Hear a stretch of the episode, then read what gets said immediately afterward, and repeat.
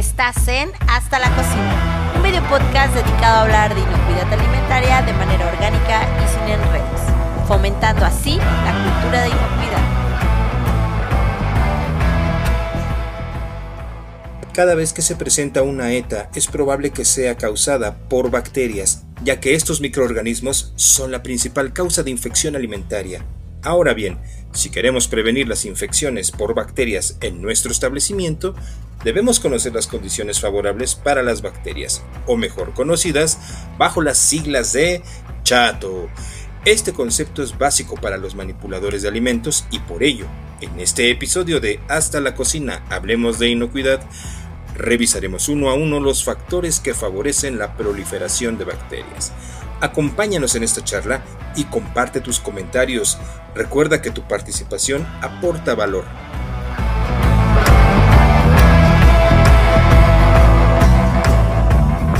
Hola, ¿cómo están? Bien, bien. Hola. Qué gusto saludarlos a todos. Qué bueno que estén aquí. Eh, ya como escuchamos el intro, el tema de hoy está súper interesante porque ya hablamos de enfermedades, ya hablamos de alérgenos pero ahora vamos a tocar un tema que corresponde a cuáles son todos esos factores que promueven que los microorganismos crezcan y que obviamente una vez que crecen y están en cantidad suficiente y no lo comemos, pues obviamente nos enferman, ¿no? Eh, antes de iniciar el programa, importante recordarles, eh, suscríbanse, denle like, compartan, compartan a todos sus cuates. Nos encanta ver los comentarios que nos colocan en los programas. La verdad es que hemos tenido comentarios bastante interesantes y que nos encanta que retroalimenten, no solo se queden con el, ah, qué buen programa o qué buen episodio, sino que de verdad están escuchándonos y dando más información de la que nosotros podemos otorgar, ¿no? Eso está genial. Y eh, pues nos encuentran en redes sociales, nos encuentran en YouTube y nos encuentran en Spotify, ¿ok? Pues vamos a darle. Cheers. Pues Vamos duro. Empezamos. Empezamos. Empezamos.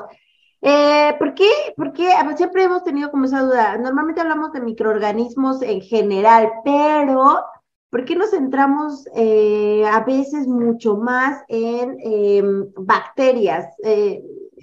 O sea, siempre ponemos mayor enfoque en las bacterias que en todos los demás hongos, virus o patógenos. Sí, exactamente. Exacto. Yo, yo creo, yo creo que yo tengo la respuesta. Si me equivoco, me corrigen, me sacan de la reunión.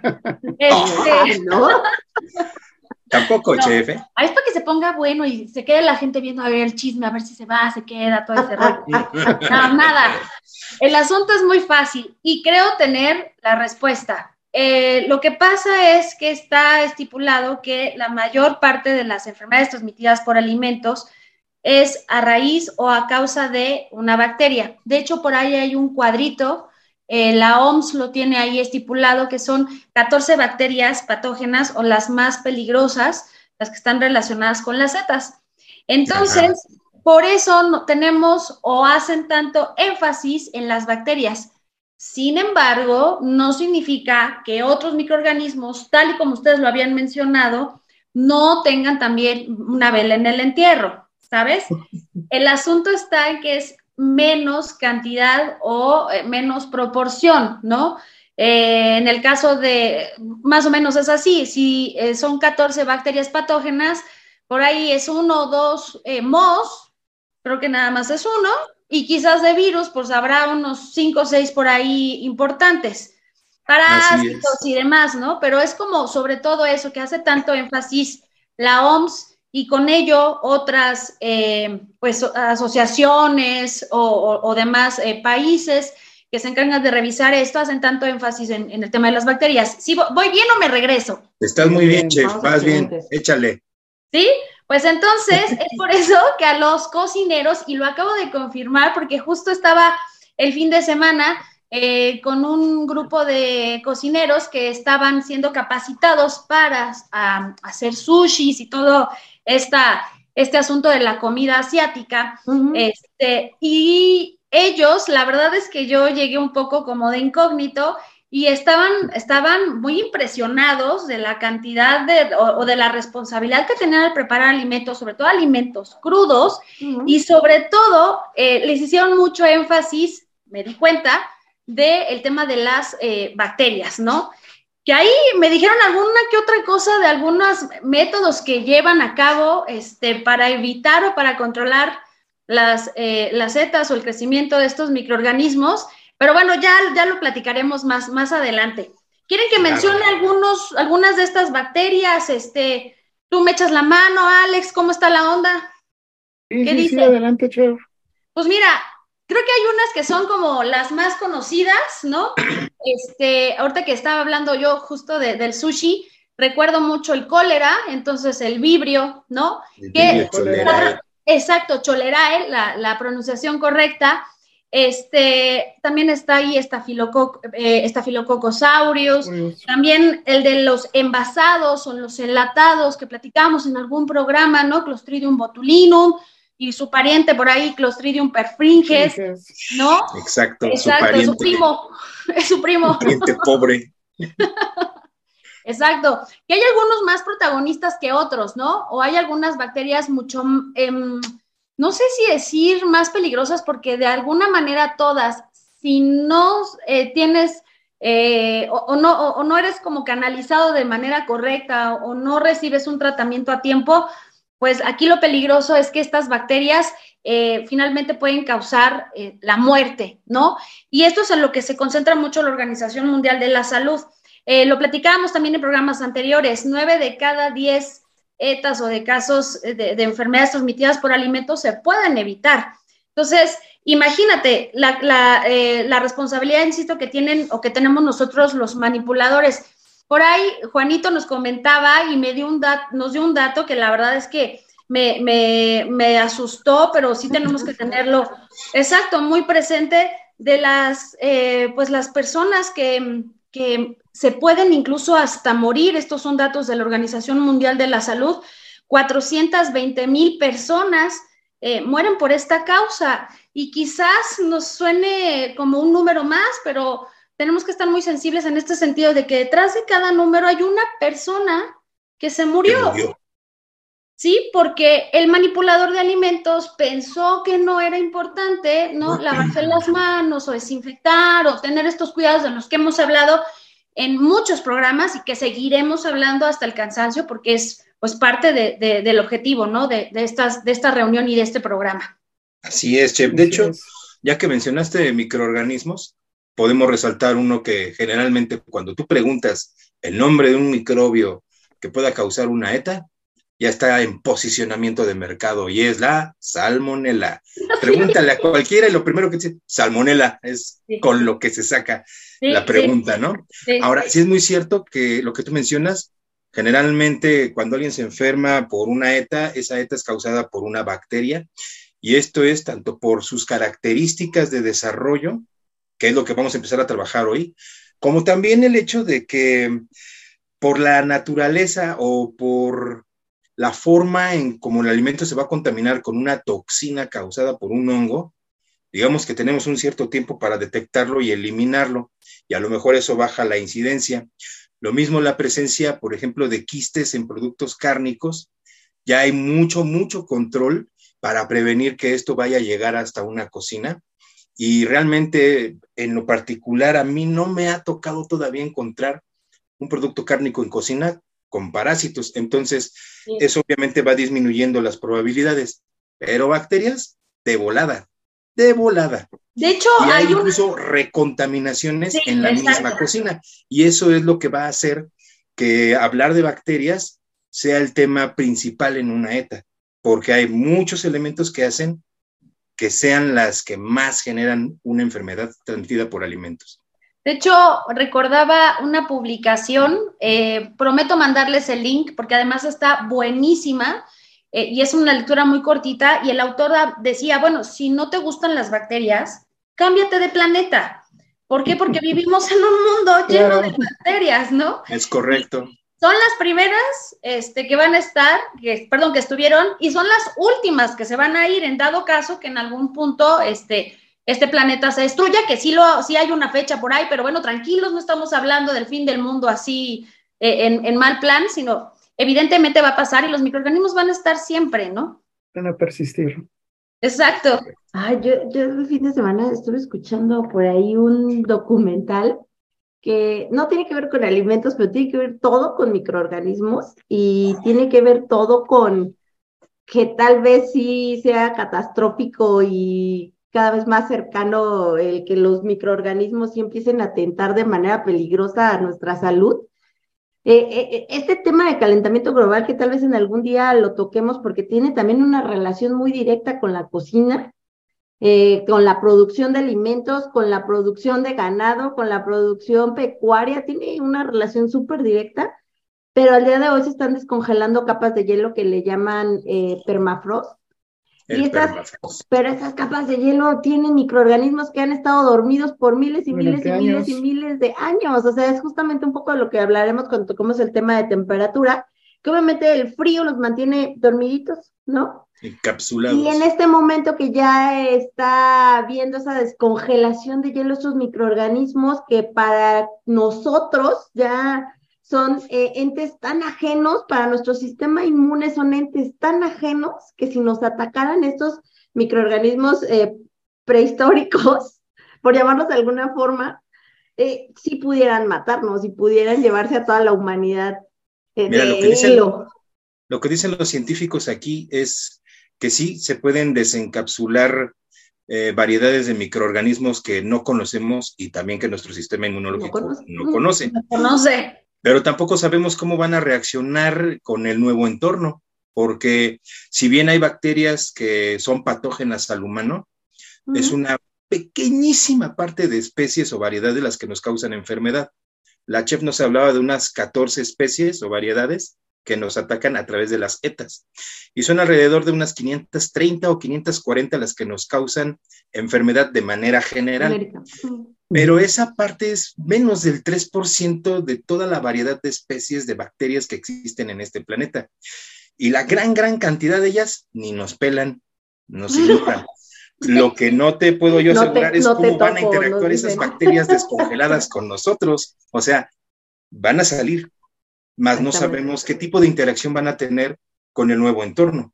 Y no sabemos si ese nuevo entorno también puede resultar incluso agresivo para esas especies encapsuladas. No lo sabemos, pero es una realidad que se están descongelando y que pueden salir al medio ambiente. Pero bueno, Bueno, no- nos desviamos un creo montón porque no tiene que ver con alimentos, pero tiene un poco que ver con lo que vamos a platicar hoy de las condiciones exacto. de, eh, que requieren los microorganismos, ¿no, Juanito? Que toda esta charla nos también nos ayuda a entender algo.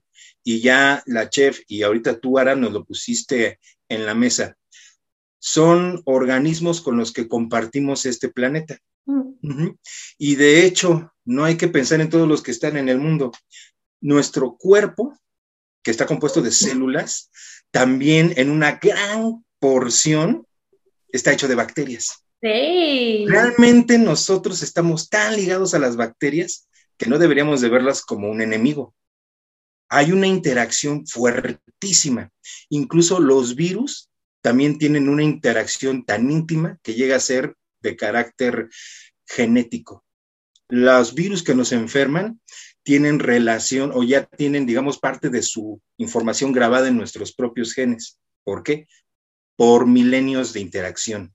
¿Vale? Entonces, esto nada más es para resaltar que hablamos de seres vivos que siempre interactúan con nosotros, pero que una muy minúscula, pequeña parte nos hace enfermedad. Ahora bien, son tan exitosos en su forma de ser, en su forma biológica, que por eso, pues a cada rato, ¡ay, me duele la barriga! Y es una bacteria. Y es de lo que vamos a hablar hoy. Estos ¿Qué? organismos, Ay, perdónale, te- es que perdón, Dale. Juanito, tengo que decirlo, es como buena telenovela mexicana. Siempre es uno ¿no? Y toda la telenovela, bueno, les hace la vida imposible a todos, pero al final el bien gana. Pues sí, es igual con los microorganismos, son muy poquitos los malos. pues sí. No, y, y sí, se dan unas interacciones muy buenas. Pero ah, bueno, divertidas. Ahora vamos a hacer una breve pausa para ver el video de este capítulo y ahorita regresamos para empezar ya con nuestro tema, ¿de acuerdo? Va, Y como dicen por ahí, correla. Que en resumen es lo que necesitan las bacterias para crecer. Chato son las siglas de comida, humedad, acidez, temperatura, tiempo y oxígeno. ¿Qué significa todas estas? Las bacterias necesitan alimento para poder crecer y reproducirse, sobre todo aquellos que son ricos en nutrimentos, como las proteínas, ya sea en el pollo, el huevo, el pescado, la leche y un largo, etcétera. Ya, regresamos video. Listo, regresamos.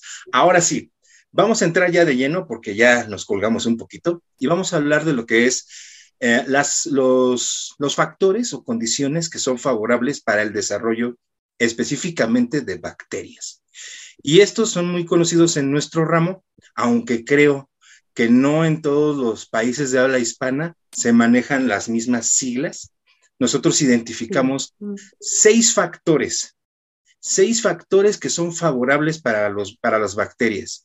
Y estos seis, nosotros tomamos la, inicial o literal de cada uno para construir un concepto, una mnemotecnia que nos ayude a, reconocer e identificar estos factores. Y es el famoso chato.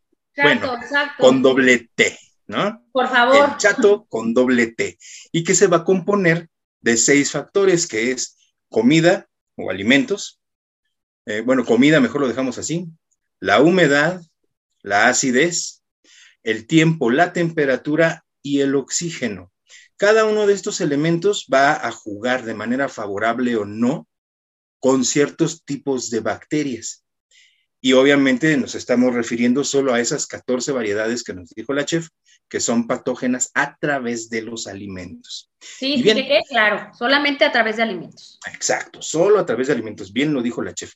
Ahora, como la verdad este aparentemente es un tema muy básico que muchos de, nuestro, de nuestra audiencia ya lo conocen, pues creerán que se ve de volada. No es cierto. Encierra una gran cantidad de información y pretendemos desmenuzarlo un poco más de lo habitual por lo que en esta ocasión solo nos vamos a referir a tres, tal vez cuatro de esas letritas. Y vamos a reservarnos en específico dos para un segundo episodio. ¿Están de acuerdo? Bien, sí. Supongo, ya, ya me imagino cuáles son esos dos. A ver, échale, chef, tú sabes. Sí, de plano, bueno, pues hago un adelanto, es tiempo y temperatura, ¿no? Es correcto. Vamos a dejar tiempo y temperatura para, para otra ocasión, porque sí son esos muy intensos. Y nos vamos a centrar ahorita en lo que son la comida, la humedad, la acidez y si nos da tiempo, trabajamos oxígeno. ¿Les parece bien? Va. Vale. Va. Va que va. Entonces, ¿qué tal si ahora me ayudan ustedes? Porque luego acaparo mucho el micrófono. Bueno, que ni hay, ¿verdad? Pero, pero, así se dice. Así se dice. Bla, bla, bla. Alex, ¿qué, ¿qué, pasa con la comida? Porque luego mucha gente cuando estamos en inspección, no sé si te ha pasado, cuando preguntan, ¿qué es chato? ¿Y a qué se refiere comida? Y a veces la gente cree que la, es la comida de nosotros, y, sí es un poco la comida de nosotros, pero más bien nos estamos refiriendo a la comida de, los microorganismos, ¿no? Lo que ellos requieren como nutrientes. Exactamente. que, ahí había que, hay algo que me acordé, perdóname, Alex, me acordé de en cocina, eh, que esto es algo que yo siempre lo comentaba con, los, con mis compañeros o, los, cocineros, es que sí, em, las bacterias y los seres humanos tenemos necesidades muy parecidas, necesidades básicas, ¿no? Y una de ellas son justamente la comida o, o el alimento. Y no es que precisamente haya bacterias gourmet, o sea, no es que tengan esta sensación como nosotros los humanos de querer comer algo por, por gusto, ¿no? Sino porque ellos encuentran ahí las condiciones o algo ideal, ¿no? Entonces sí, arráncate, arráncate, Alex. Pero, perdón pues que interrumpa, y tienen preferencias, ¿eh? Y tienen preferencias, sí, tienen preferencias. No son gourmet, pero sí escogen ciertas cositas de manera específica. Importante, sí, Ya no, dice Alex, ya dejen de hablar. Como menciona, ¿no? La sede comida, pero también la vamos a poder ver con algunas organizaciones que nos la van a poner como ese, de sustrato y ahorita lo vamos a dividir. Mm. Comida, pues vamos a hablar de, como bien lo estaban diciendo, esa disponibilidad que van a tomar los microorganismos del alimento. ¿Sí? Puede ser un nutriente, puede ser una proteína, puede ser un aminoácido o un lípido, es decir, una grasa. ¿De qué va a depender? Pues del tipo de, de microorganismo a tratar o en cuestión.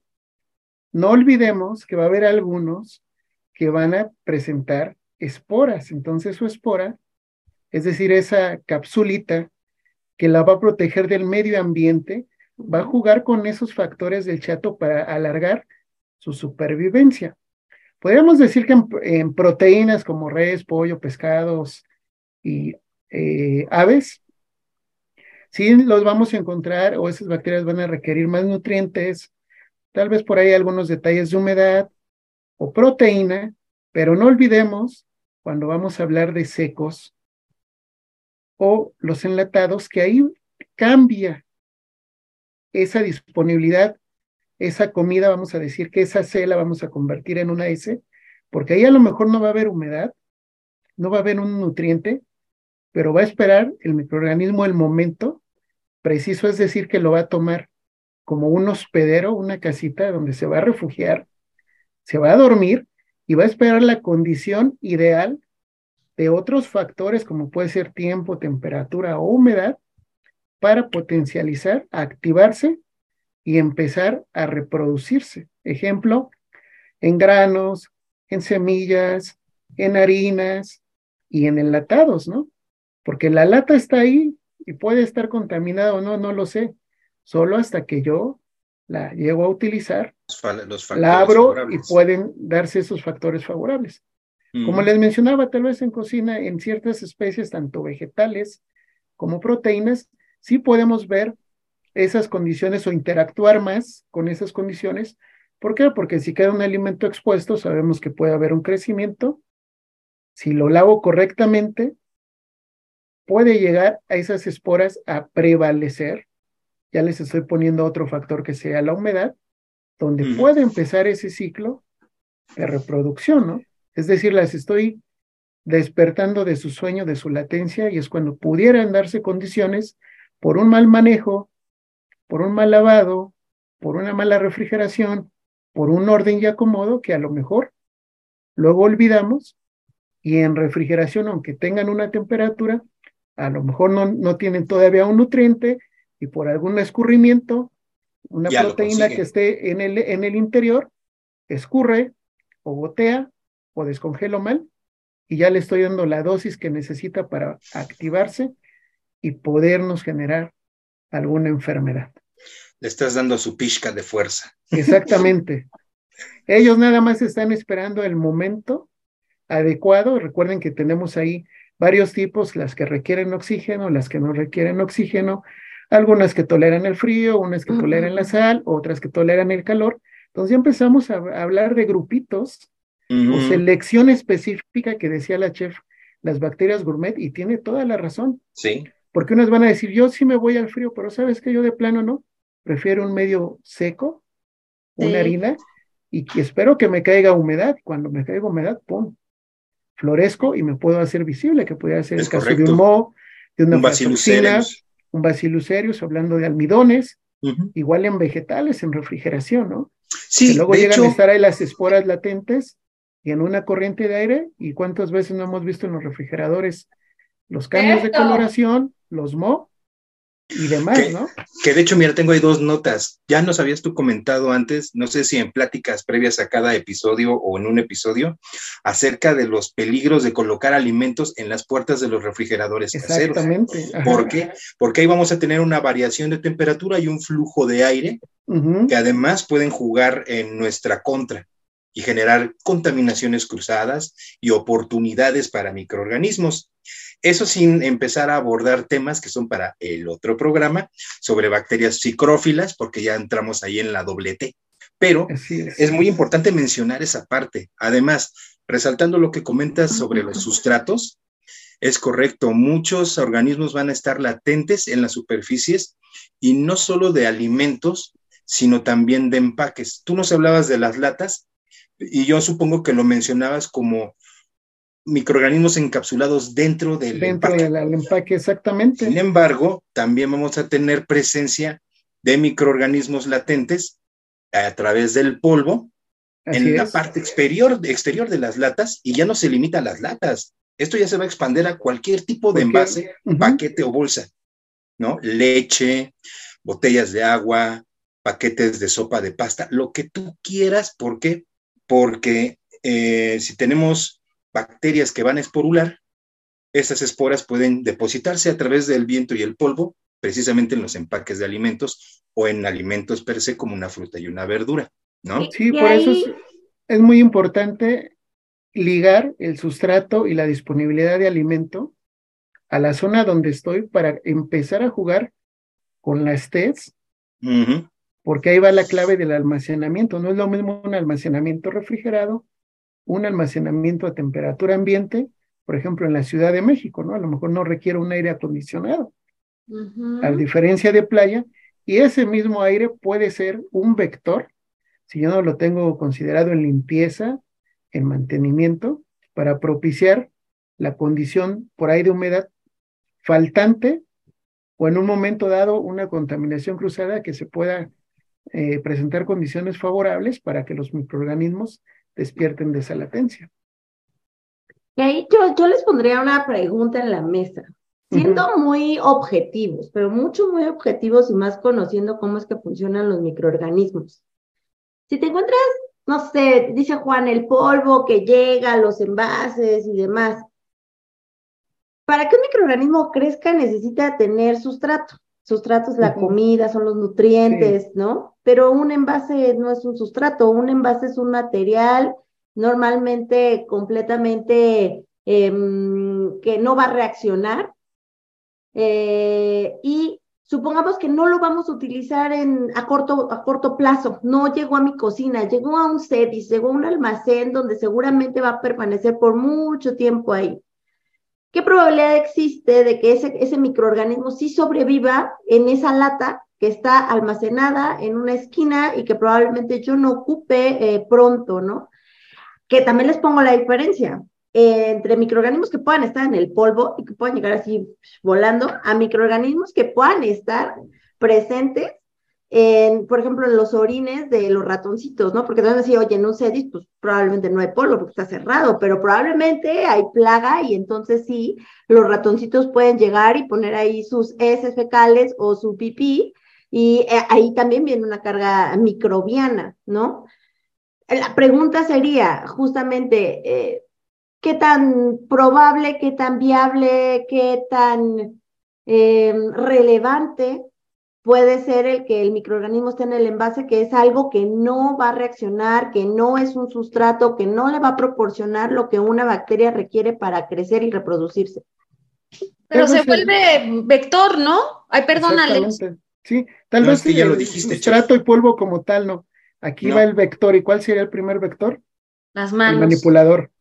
Y si utilizo un trapo y el trapo va húmedo y no lo lavo, ya empieza una contaminación cruzada en un punto muy importante, que son los flujos de aire y las faunas nocivas, que muchas veces, por eso hablaba, conocer los almacenamientos, la condición puede ser ideal o no tengo la certeza de que ese polvo o esa corriente de aire me llegue a contaminar X lote o alguna producción.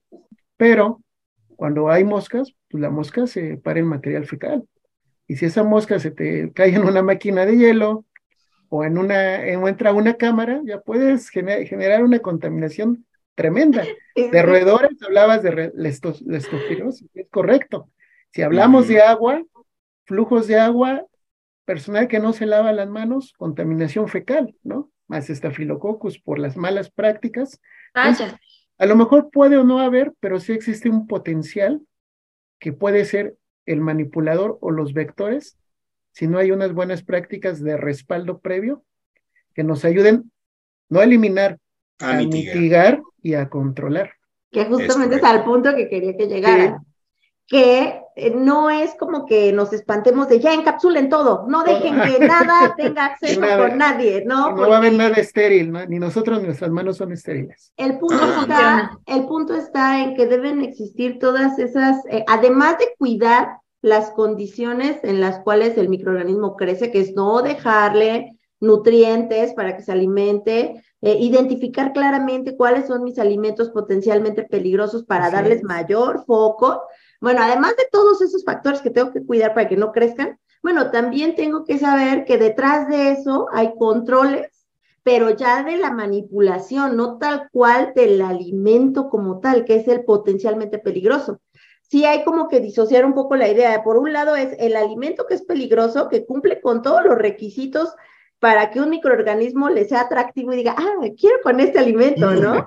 y por otro lado, todos los, em, todas esas prácticas, todos esos controles que tenemos como manipulador para que yo no lleve mis microorganismos, obviamente, a ese alimento peligroso, ¿no? Exactamente. Y es que además, em, aparte de esos flujos de aire, recordemos que si hay microorganismos latentes en una superficie inerte, incluso que no le va a proveer los medios, pero se mantiene latente, espera la oportunidad.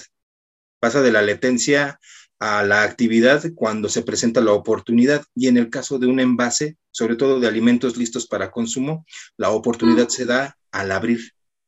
Y ese es otro elemento. Por eso, aunque como tal el material sea un envase aislante que va a evitar la contaminación del producto y le da su preservación, si hay un, una contaminación aérea de ese envase y al momento de utilizarlo no tengo esa buena práctica de hacerle una sanitización, voy a brindarle la oportunidad al microorganismo de encontrar todos los medios necesarios o alguno de esos para empezar su activación. Entonces, esto es como un pequeño complemento de lo que nos estaba diciendo Alex respecto a esta parte tan sensible de la contaminación cruzada al momento de manipular los alimentos Oigan, y del sustrato. Pero eso y siempre y cuando los empaques los podamos lavar. Pero, por ah, ejemplo, si el empaque es, estoy pensando en, una, en un empaque de una bolsa, de kilo, una bolsa de kilo de harina, de papel, ah. ¿qué le haces? De papel, una bolsa de papel. No puedes. ¿Qué le haces? No, no se puede lavar. No se puede. Ni, y ponerle Sprite, sanitizante, o sea, si lo que quieres es que no se humedezca ese alimento, ¿no? Porque entonces caerías en el punto de humedad. Sí, exacto. Pero a ver, a ver, vamos a, vamos también, yo creo, a, identificar aquí que, por ejemplo, voy a tener alimentos que son ingredientes, ¿no? Claro, Entonces, claro, si son ingredientes, dependiendo del ingrediente y la receta aplicar, ese alimento va a pasar a un proceso térmico probablemente que de haber la oportunidad de que un microorganismo aproveche, la va a perder o no le vamos a dar el tiempo suficiente. Sí, cierto, cierto. Ese es en el caso de la harina, porque no, no puedo mojar el papel, ¿verdad? No. a, lo mejor podemos poner un ejemplo. Ajá, perdón. cuando ya hay un, por ejemplo, una ceniza, un chile quebrado o mm. un condimento, como dice la chef, que lo tengo que vaciar y a lo mejor va a ir directo, ¿no? Ejemplo, una ajonjolí se me ocurre, ¿no? ¿Qué mm. pasa si yo no conozco o no tomo en cuenta ahí las recomendaciones del proveedor? Ahí ya le voy a dar condiciones favorables para que puedan eh, reducir la vida de aquel del producto y se puedan presentar algún tipo de contaminación o algún microorganismo.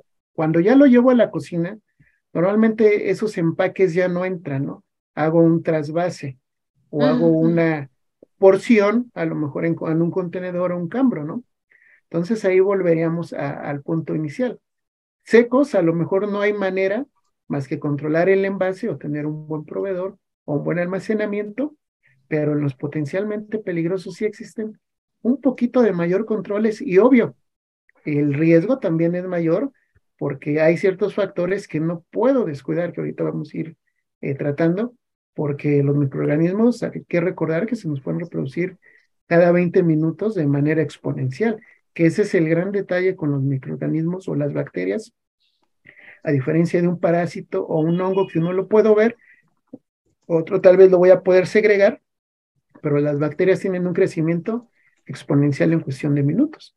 Ya si dejan esporas, pues ya se incrementa más ese potencial. Si nos dejan toxinas, bueno, el riesgo es mayor porque esta toxina o ese veneno que segregan puede ser un detonante inmediato a la gente que lo va a consumir o al grupo de personas que lleguen a consumirlo, ¿no? Hablando, por ejemplo, de... Justamente. Y es que eh, creo que sí hay que hacer mucho énfasis eh, eh, en este concepto de alimento potencialmente peligroso, porque sí, todo lo que mencionan tiene mucho de razón. El punto está en que mm, nosotros podemos tener un universo de alimentos y ese universo de alimentos va a tener ciertas características. Y nosotros tendremos que analizar cada una de esos productos, las características de ese producto, y decir a cuál, cuál tiene mayor probabilidad de que pueda tener un crecimiento ¿no? Y sobre ese voy a poner mi foco. Entonces, cuando hablamos de harinas, cuando hablamos de productos secos, cuando hablamos, sí, obviamente, si tengo un mal almacenamiento y hay humedad, pues voy a propiciar que haya crecimiento de un hongo y que ese hongo pueda generar alguna micotoxina, ¿no? Mm. Pero eh, tengo otro tipo de alimentos en los cuales por todos lados, por todas sus pues sus flancos puede ser atacado porque es rico en humedad, porque es muy alto en proteínas. Ay, es que ya te adelantaste. te iba a decir, generalmente cuando trabajas esto, tú les dices, ay, no, los nutrientes este, en el alimento, en la comida, ¿no? La humedad. Y después de acidez dices, ahora sí, chavos, ¿qué alimento reúne humedad, comida y no es ácido? Ah, los potencialmente peligrosos. ¿no? También, Juanito, ¿cuáles son esos? ¿Cuáles son esos, nutrientes, Juan, que atraen a los microorganismos? O sea, que les son más tentadores. Ya los comentó este Alex, vamos a hablar de proteínas, aminoácidos, lípidos y azúcares, pero de estos que van a hacerles más útiles y los que van a buscar más van a ser aquellos que son los aminoácidos o las proteínas. ¿Por qué? Porque, como me enseñaron en la escuela, son como los ladrillos con los que un organismo construye tejidos. Entonces, es lo que le da el material biológico para hacer su, división celular, que es lo que entendemos como su reproducción y su proliferación. Por eso, por eso va a preferir el, el encontrar este, alimentos ricos en proteínas, porque le proveen precisamente de ese material es lo principal. Eh, los azúcares lo que les va a proponer, eh, les va a proveer es energía, tal cual, ¿no? Y a lo mejor parte de su estructura, obvio, tienen una bicapa lipídica, pues la van a obtener a través de las grasas. Pero el ingrediente, ingrediente así fabuloso, son las proteínas. El ingrediente secreto es la proteína. cierto tipo de El ingrediente secreto. El ingrediente secreto. porque muchas veces, y eso es muy cierto que comentaba ahora en auditorías, la gente se va a la idea de que como es un potencialmente peligroso y está contaminado, no, trae una carga bacteriana de origen, de origen que lo ayuda a mantener esas características organolépticas. Pero también en ese, durante esa manipulación o esa conservación puede llegar a contaminarse por vectores, que puedes, pueden ser de N cantidad dependiendo del tipo de, de alimento. En una auditoría reciente un chico me preguntaba, ¿usted qué opina del huevo para lavarse? Ay, qué problema es ese? Que lo habíamos platicado. Creo que todo el mundo te pregunta eso siempre. Todo el mundo. Bueno, aquí, si, ¿Y tú no puedes lavar el huevo? Pues, si lo desmenuzamos por el chato, primero recordemos que es semipermeable. Puede traer excreta, puede traer sangre y trae aparte una membrana que lo protege. Pero cuando yo ya le meto agua, humedad, ese vehículo, esa agua, si no está dentro de parámetros, en vez de ayudarme a la limpieza, se vuelve un vector. Exactamente, me va a potencializar la posible presencia de salmonelosis, ¿no?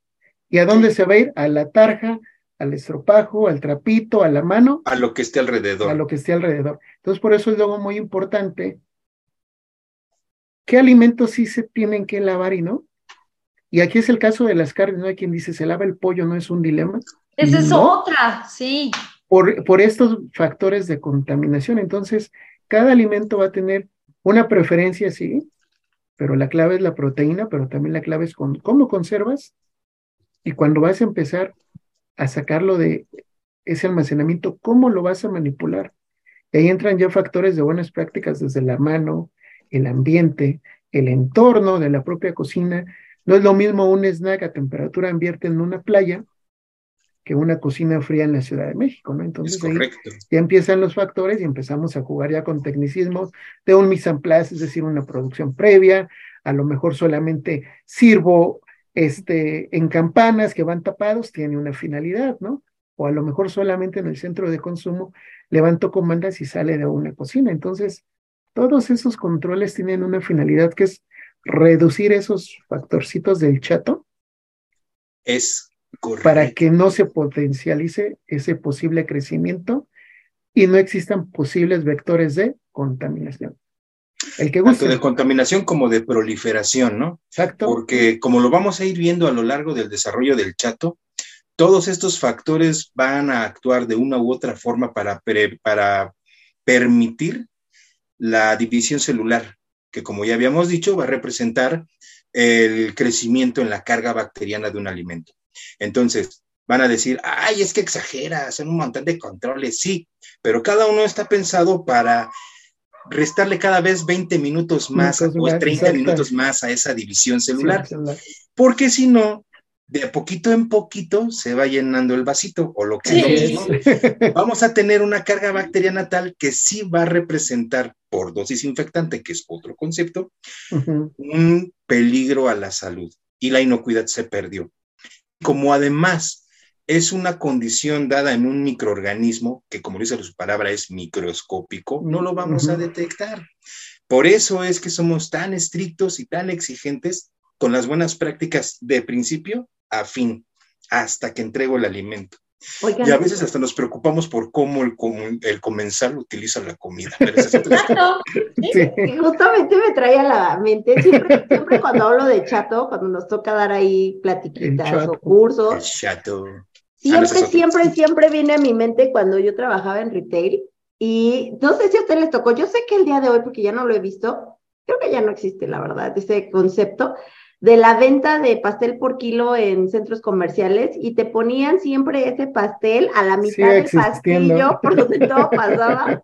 Sí, sigue existiendo. No sé si al día de hoy existan este, planchas de hielo, qué sé yo. Bueno, cuando yo trabajaba eso no existía. Pero estaba ahí el pastel por la eternidad. No. Y era como el ejemplo más claro. Digo, ahorita que hablamos de comida, porque yo creo que este programa servirá solo para hablar de, de ese, de ese concepto comida, sustrato. comida. Eh, siempre era pensar en ese pastel. Ese pastel que ustedes veían delicioso cuando acababa de salir, que era tres leches, que escurría la lechita deliciosa, eh, ¿ustedes consideraban que era un alimento potencialmente peligroso? Mucha gente lo pudo haber visto como algo, ay, es un pastelito delicioso, ¿no? Y tal vez el que se compró la primer rebanada o el primer kilo de pastel. Sí, la hizo. Sí, la libró. La armó, sí, fine. Pero, si pasó todo un turno ese pastel y te tocó la última rebanada, es donde yo diría, oh, por Dios, qué peligro, ¿no? No, y, además todo el mundo hablándole al pastel. Sí, es lo que iba a comentar. Ay, qué todo rico mundo. mira. y arrojando todos sus estafilococos ahí. Y el chamaquito metiendo la mano. Eh, perdón, mira, ahorita viene una temporada, bueno, en una o dos semanitas, dependiendo cuando salga el programa, que iba a ser un evento deportivo, el Super Bowl. Y en todas las tiendas te ponen camas de hielo con cortes y ya te ponen todo junto. La cebolla, el nopal para hacer, para que armes tu paquete.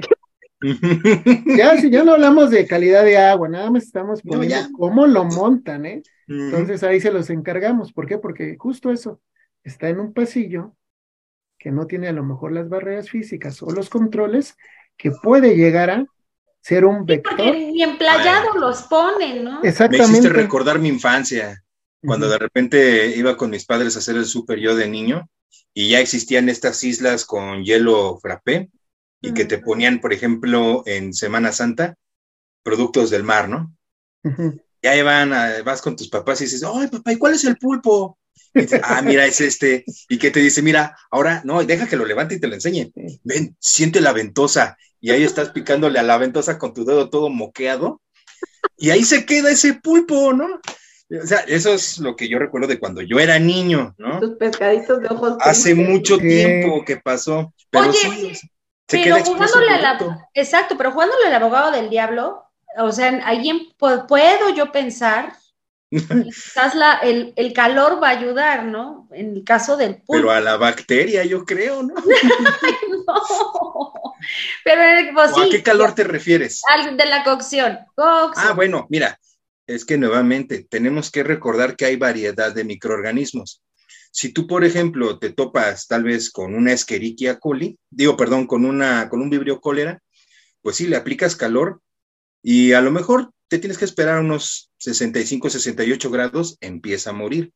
Van a haber otras que son más resistentes, como una salmonela, que va a aguantar hasta 70 grados. Y me estoy adelantando a otro programa, perdón.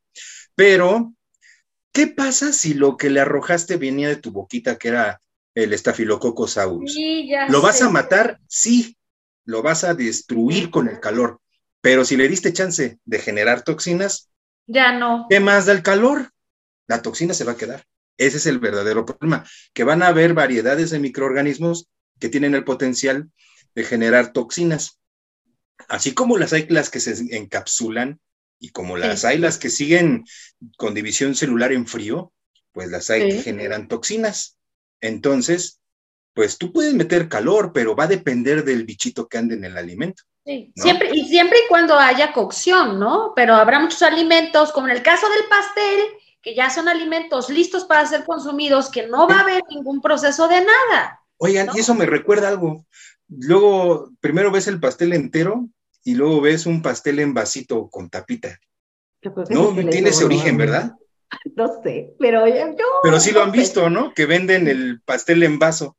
Eh, y ahora con todo lo que dicen yo, ah, ya no quiero comprar ese vasito. En, retail no lo he visto, en otras panaderías más, ah, digamos que más gourmet, no sé si se llaman gourmet chef cuando son no, más bueno, no sé, yo voy a tienda de autoservicio. Trendy. Sí, claro. Pero, entiendo que es como el, el, corte del pan, ¿no? O sea, lo que te va quedando de la pedacería del pan, después te, ya te lo ponen en un vasito y te ponen tiene relleno, tiene merengue. Eh, puede ser, o sea, sí puede ser eso, ahora que es una manera de, de, de no tener mermas, pero eventualmente le vas a meter una crema batida, eh, fruta, ¿no? Ya sea un almíbar o fruta fresca, este, un almíbar por ahí, o sea, sí le vas a, le, le vas a dar pues más punch al tema de las, pues, a, las, bacterias, ¿no? Es que sí, yo, es una forma bonita. Yo, lo vería como un problema si es que te sobró pastel y entonces te lo llevaste ahora a un vaso como para no, no tirarlo pero si te, digamos que no te sobró pastel, sino de lo que tú armaste un pastel y ves que cortas pedacitos porque tal claro. tu pastel es de o sea, si lo hiciste pensando en esa presentación. o sea, fue chueco, se quedó chueco. Formas corazón y te quedaron pedacerías de pan. Ah, con esas pedacerías de pan, ahora lo pongo en un vaso y ahora sí le pongo como todo lo que fuera un pastel, pero en vaso.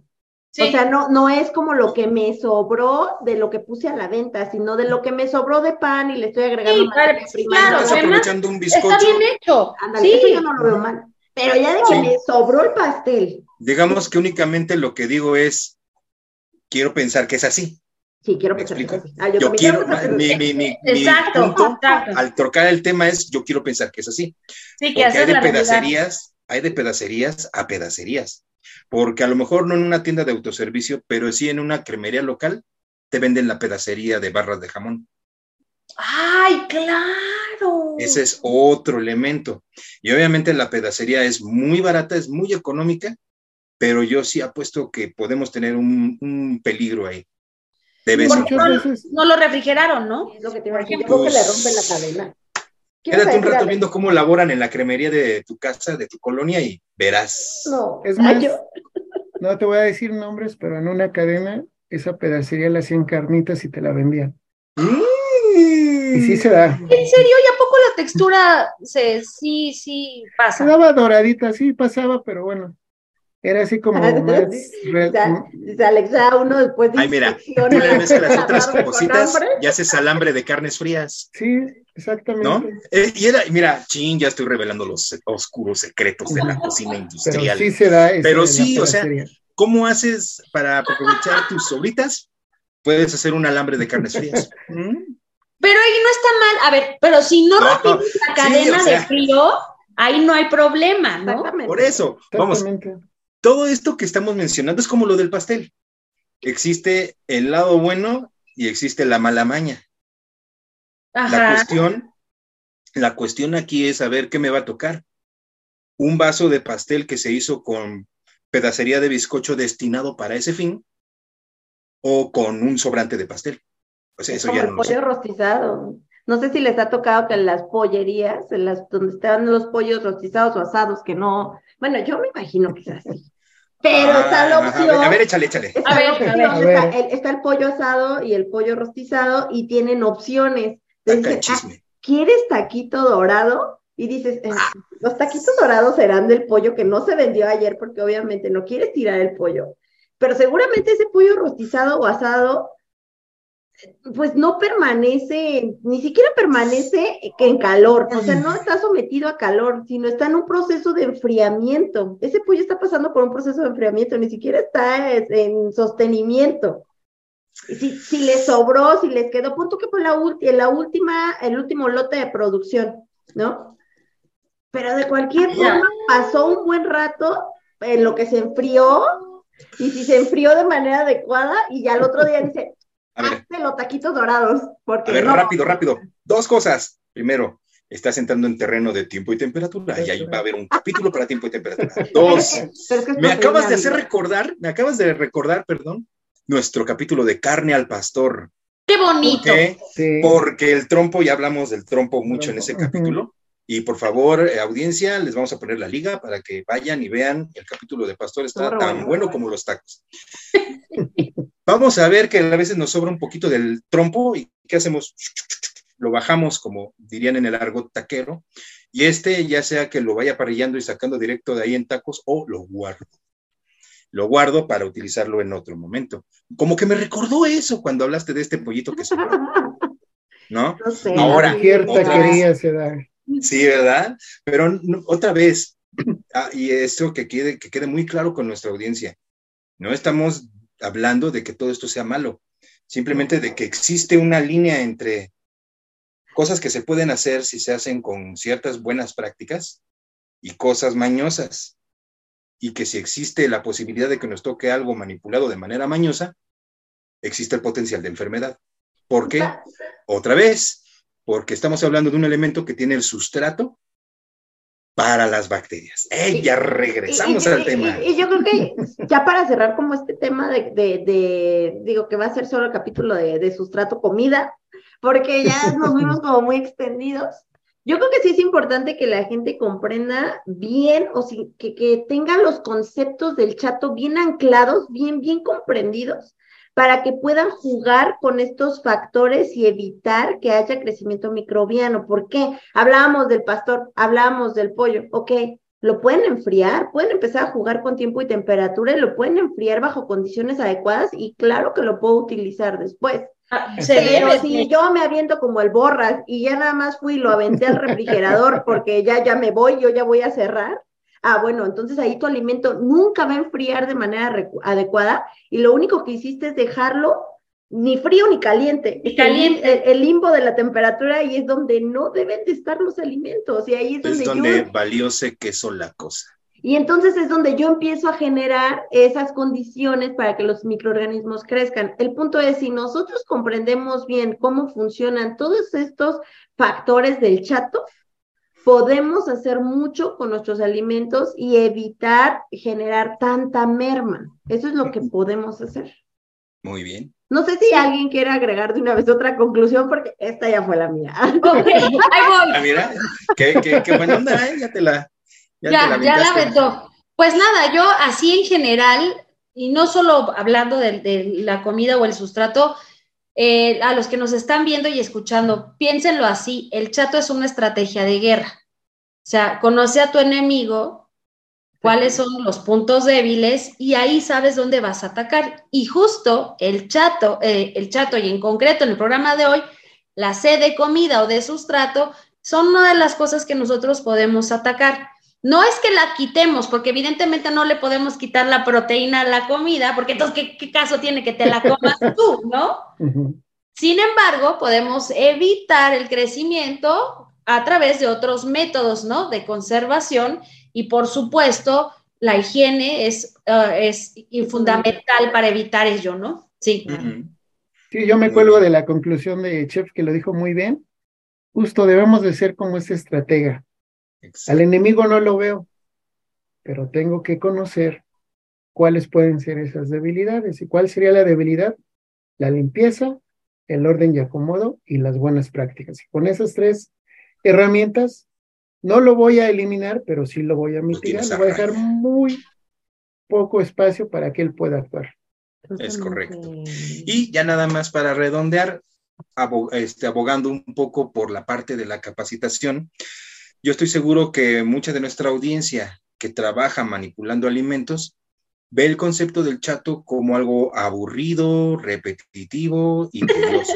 El propósito de, esto y como conclusión es que revaloricen ese elemento teórico entre ustedes y con sus colaboradores y se permitan profundizar y dominar más el concepto del chato, porque como bien lo dijeron ya tanto la chef como Alex, es nuestra estrategia de guerra y es como vamos a mantener a raya al enemigo.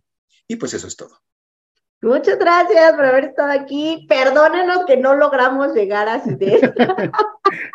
Tendrá que Yo creo que lo van a valorar. Tendrá que existir un episodio, yo creo que para cada, cada, letra del chato, pero lo que sí nos interesaría mucho es que nos compartieran sus comentarios, si ustedes recuerdan otros ejemplos, quieren meterle más información a lo que ya hablamos hoy, tienen anécdotas, pónganlas ahí. Oh, y este también una, una petición de nuestra parte. más rápido, hagan de cada letra del chato cada vez más sabrosa. Ya, échale. Una, una petición, eh, eh, agradecemos que nos puedan ir eh, colocando, si ustedes tienen algún tema de interés que quieren que hablemos, si ustedes quieren que desarrollemos un tema en específico, aprovechen el expertise. Hay un nutriólogo que está muy desarrollado, obviamente, en el servicio de alimentos, pero pues sabe la parte clínica. Eh, está la chef, que obviamente ella es de cocina, cocina, cocina, y bueno, estamos Alex y yo, que somos de una unidad de inspección y obviamente conocemos los estándares, las normas y los oh. eh, criterios que se deben de utilizar para manejar los productos con inocuidad, ¿no? Que son los malvados que los auditan. no somos malvados. Entonces, este, pues nosotros pedimos que si ustedes quieren hablar de algo, colóquenlo aquí y nosotros con todo gusto desarrollamos el tema. Muchas gracias, agradezco a todos. Por favor, eh, compartan, eh, denle like, suscríbanse. Y, y síganos en nuestras redes sociales, que también ahí publicamos muchas, muchas cositas más. ¿Ok? Nos vemos y cuídense mucho. bye. bye. bye.